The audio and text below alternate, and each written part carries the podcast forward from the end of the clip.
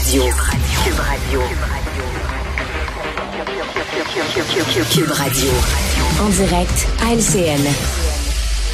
C'est l'heure d'aller retrouver Richard Martineau en ce début de semaine. Salut Richard. Salut Jean-François. Écoute, c'est l'Halloween dans quelques jours. Les enfants commencent à choisir Ouais. leur costume. Et là, il y a les avertissements d'usage. hein. Je lisais dans mon journal, le Journal de Montréal, euh, faire attention. Une chroniqueuse dit faites attention, habillez-vous pas en autochtone euh, ou en samouraï japonais. C'est de l'appropriation culturelle. Moi, je dis, si vous voulez vraiment faire peur au monde. Tu sais, quand les enfants arrivent, là, ils rouvrent la porte pour avoir des bonbons, puis tu leur fais une bonne frousse. Déguisez-vous en homme blanc hétérosexuel de plus de 50 ans. Oh!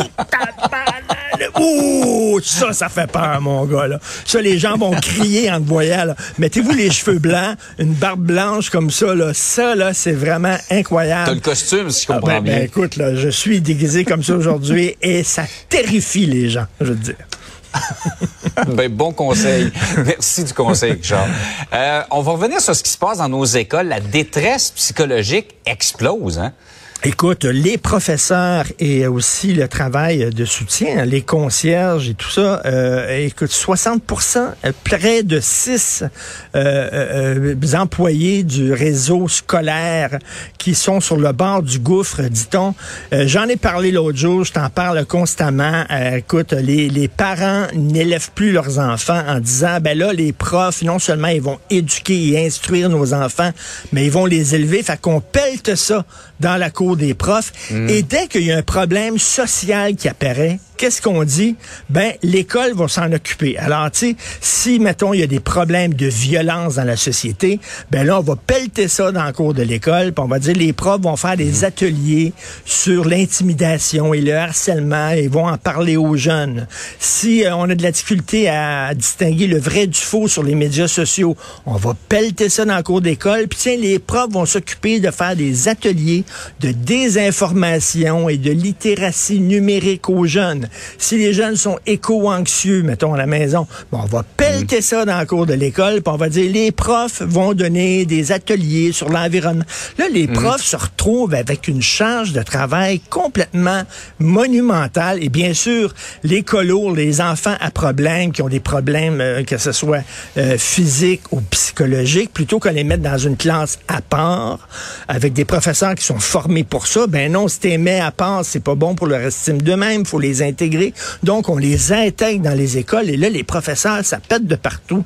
Et on pelte toujours ça dans le cours de l'école. Moi, je dis, tu le sais que le symbole du Québec, c'est l'arfan des neiges, euh, cet oiseau-là, je l'ai jamais Ouais. vu de ma vie, là. L'arfan des neiges. Alors, moi, je trouve le symbole du Québec, ben c'est ça. C'est Ah, vraiment. la pelle. C'est une pelle. Oui, dire. On ne cesse de pelleter ça dans le cours de l'école tout le temps. Et là, les gens, le personnel de soutien, tout ça, se retrouvent avec des enfants hyper impolis agressifs, qui se sont jamais fait dire par leurs parents, fais pas ça, et ils sont en train de péter aux frettes. Écoute, je lisais, là, le corps, le corps des, des professeurs euh, quitte leur emploi après cinq ans. C'est, Ouais. vraiment extrêmement beaucoup, grave. Ça parle beaucoup, donc euh, moi je trouve ça très inquiétant et c'est aussi l'abandon des parents puis qui disent on va pelleter ça Ouais. Dans le cours de l'école. Mais ce qui est drôle, Richard, c'est que d'un côté, oui, on abandonne ça à l'école, mais de l'autre, quand le petit chéri revient puis il est pas, co- pas content, il y a beaucoup de parents qui vont confronter à ce moment-là l'école, le professeur, Ben, vont leur mettre de la pression. Et je parlais à un professeur la semaine dernière à Cube Radio qui dit, ben là, tu sais, on n'a pas l'autorité nécessaire, là, on peut pas punir les enfants parce qu'on se fait rabrouer par la direction de l'école, donc on peut on peut rien faire, tu sais. euh, Et euh, dans le milieu de l'éducation, ça va pas très bien du tout euh, au Québec. Je tourne un petit coup d'œil à ce qui se passe euh, entre Israël et euh, Hamas. Euh, chroniqueur du New York Times en fin de semaine qui a évoqué la possibilité, parce qu'on parle toujours d'un conflit régional qui pourrait s'élargir, mais même ce- il a évoqué la possibilité que ça se transforme en guerre mondiale. Écoute, je suis vraiment, je suis vraiment très inquiet. S'il y a une personne que je respecte beaucoup pour sa connaissance, son expertise euh, du Moyen-Orient, c'est Thomas Friedman. Thomas Friedman, il est chroniqueur au New York Times.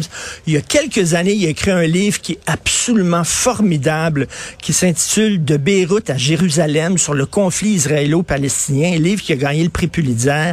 C'est un grand chroniqueur et c'est drôle parce qu'il y a quelques jours, je me disais, qu'est-ce que pense Thomas Friedman de ce qui se passe?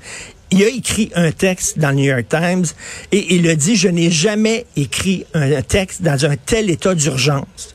Il dit là, on est vraiment au bord du gouffre et il supplie Israël de ne pas faire une offensive terrestre à Gaza. Il dit, vous avez le droit de vous défendre, bien sûr, vous avez le droit d'attaquer le Hamas, mm. mais si vous entrez dans Gaza, ça va être le foutu bordel.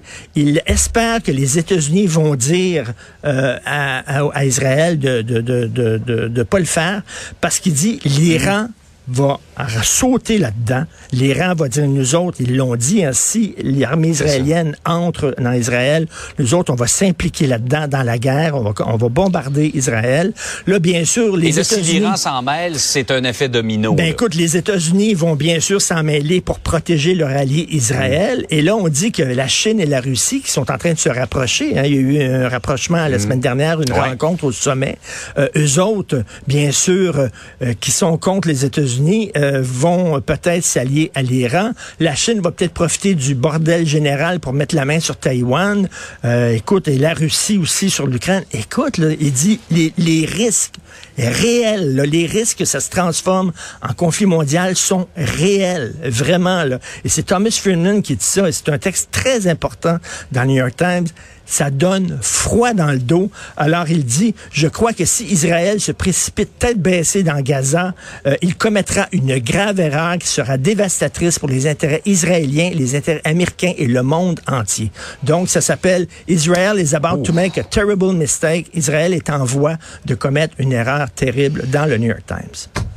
J'ai parlé à un analyste tout à l'heure. C'est peut-être pour ça il nous disait que Netanyahou hésitait présentement. Ben. ça entre peut-être dans sa réflexion. Disons que les Américains lui souffrent peut-être à l'oreille qu'effectivement ce serait pas euh, une bonne idée. Tout à fait. Merci. Richard, passe une bonne journée. Bonne à journée. demain. Salut.